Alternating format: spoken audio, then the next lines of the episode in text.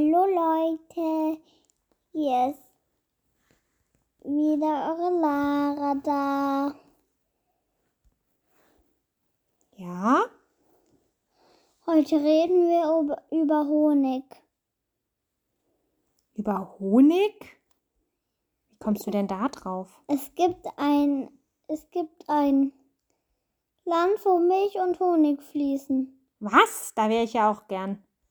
Aus einer Quelle? Ja, aber nur im Himmel. Das stimmt. Aber Israel war auch das Land, das verheißene Land, wo die Israeliten hingeführt wurden von Mose aus der Gefangenschaft der Sklaverei. Ja.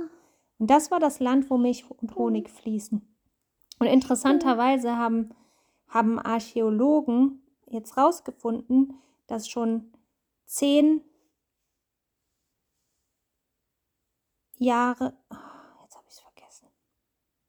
Jetzt muss ich es wieder finden. Wissenschaft ich weiß es aber noch, Mama. Wissenschaftler haben nicht herausgefunden, sondern die haben einen Bienenstock von 10 Jahren 100 vor Christus gefunden, Ja, aus Ton und Heu und Spucke. Spucke. Die stand da doch, hast du doch selber vorgelesen. Ich suche das jetzt nochmal raus. Das 10. Jahrhundert Genau. vor. Vor Christus. Das muss man sich mal bedenken. Vor Christus sogar noch. Genau. Und da haben die Archäologen Bienen, Reste von Bienenzucht gefunden im Nahen Osten. Und das war erstaunlich, weil vorher haben die immer gedacht, dass wenn man von dem Honig gesprochen hat, dass das sozusagen der Honig von verschiedenen Früchten war.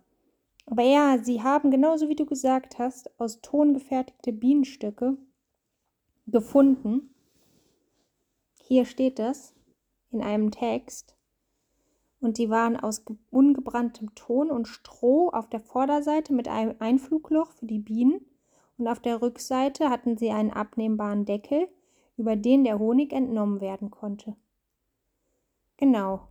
Und deswegen Können wir den Link auch dazu schicken? Ja, das ist schwierig, aber jedenfalls, wenn man das googelt, kann man das nachlesen, dass die Archäologen tatsächlich Hinweise gefunden haben.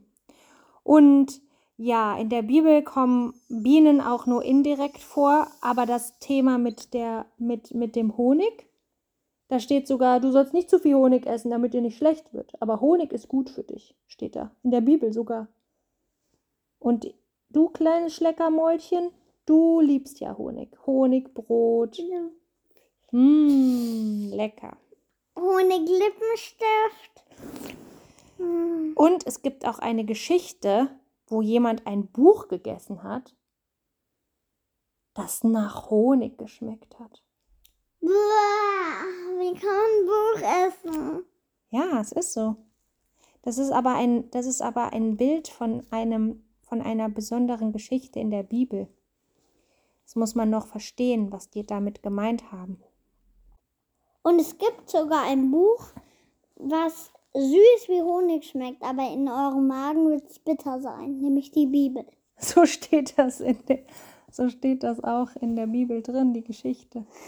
Aber was bedeutet das jetzt? Also ich esse, ich probiere es gleich danach mal aus. Nein, das ist ja nicht wörtlich gemeint, das ist ja Also- symbolisch gemeint. Also ich probiere, ich mache mir ein bisschen Honig auf dem Buch und dann Nein, das ist ja so nicht gemeint. Das ist ja gemeint, dass quasi die Bibel süß ist, aber bitter, naja, auch manchmal schwer zu verdauen, ne? Ja, stimmt. Also es steht an bestimmten Stellen auch, Das ist nur so ein Dings. Also wenn ihr jetzt na, wenn ihr zu Hause auf dem Sofa sitzt und gerade ein Buch aufgeschlagen hat, dann müsst ihr es nicht aufessen.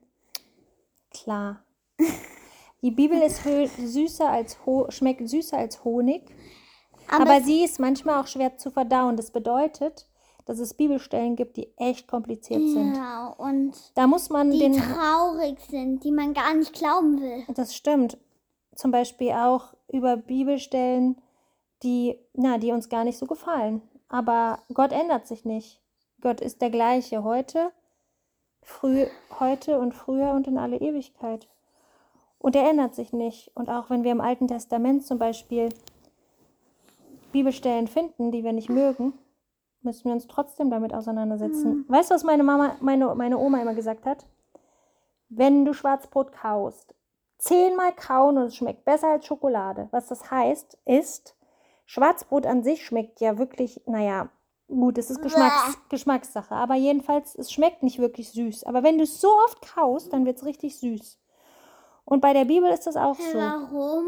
Ich probiere es gleich mal aus. Ja, jedenfalls, wenn du die Bibel dann immer und immer wieder die Bibelstellen durchliest und den Heiligen Geist bittest, dass er dir das erklärt, dann kann das auch richtig süß Haben wir werden. Schwarzbrot? Nee, wir haben kein Schwarzbrot. Oh Mann. Ja, aber ich werde dir was. ausprobieren. Okay, ich werde dir das kaufen und dann können wir es ausprobieren. Jedenfalls, was ich damit sagen will, ist, Super. was ich damit sagen will, ist, manchmal muss man. Könnt ihr zu Hause, wenn ihr schwarzes Brot vielleicht habt oder kaufen woll- wollt, dann könnt ihr es zu Hause auch mal ausprobieren. Ja, aber macht die Bibel. Euch aber bitte, schummelt bitte nicht und macht euch keinen Honig drauf. genau. Aber weißt du was?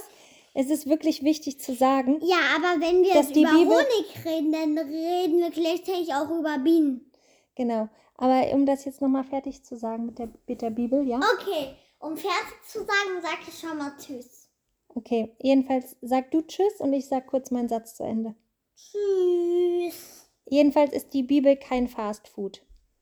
Wir können die nicht, die ist, die ist, die ist nicht sozusagen, ähm, wie soll ich mal sagen, einfache, einfache Kohlenhydrate, sondern die nährt uns wirklich und die ist wirklich, kann wirklich, ja, die ist einfach, sollte einfach unsere, unsere tägliche Nahrung sein und die ist nahrhaft, aber sie ist anspruchsvoll. Und wir müssen manchmal einfach sie oft immer wieder durchlesen, immer wieder Bibelstellen wiederholen, die wir nicht verstehen und Gott bitten, dass er uns erklärt, was er damit meint. Ja, das war jetzt eine ungewöhnliche Podcast-Folge und wir hoffen einfach, dass ihr ja, dass ihr das ausprobiert mit dem Schwarzbrot und mit der Bibel. Also seid gesegnet.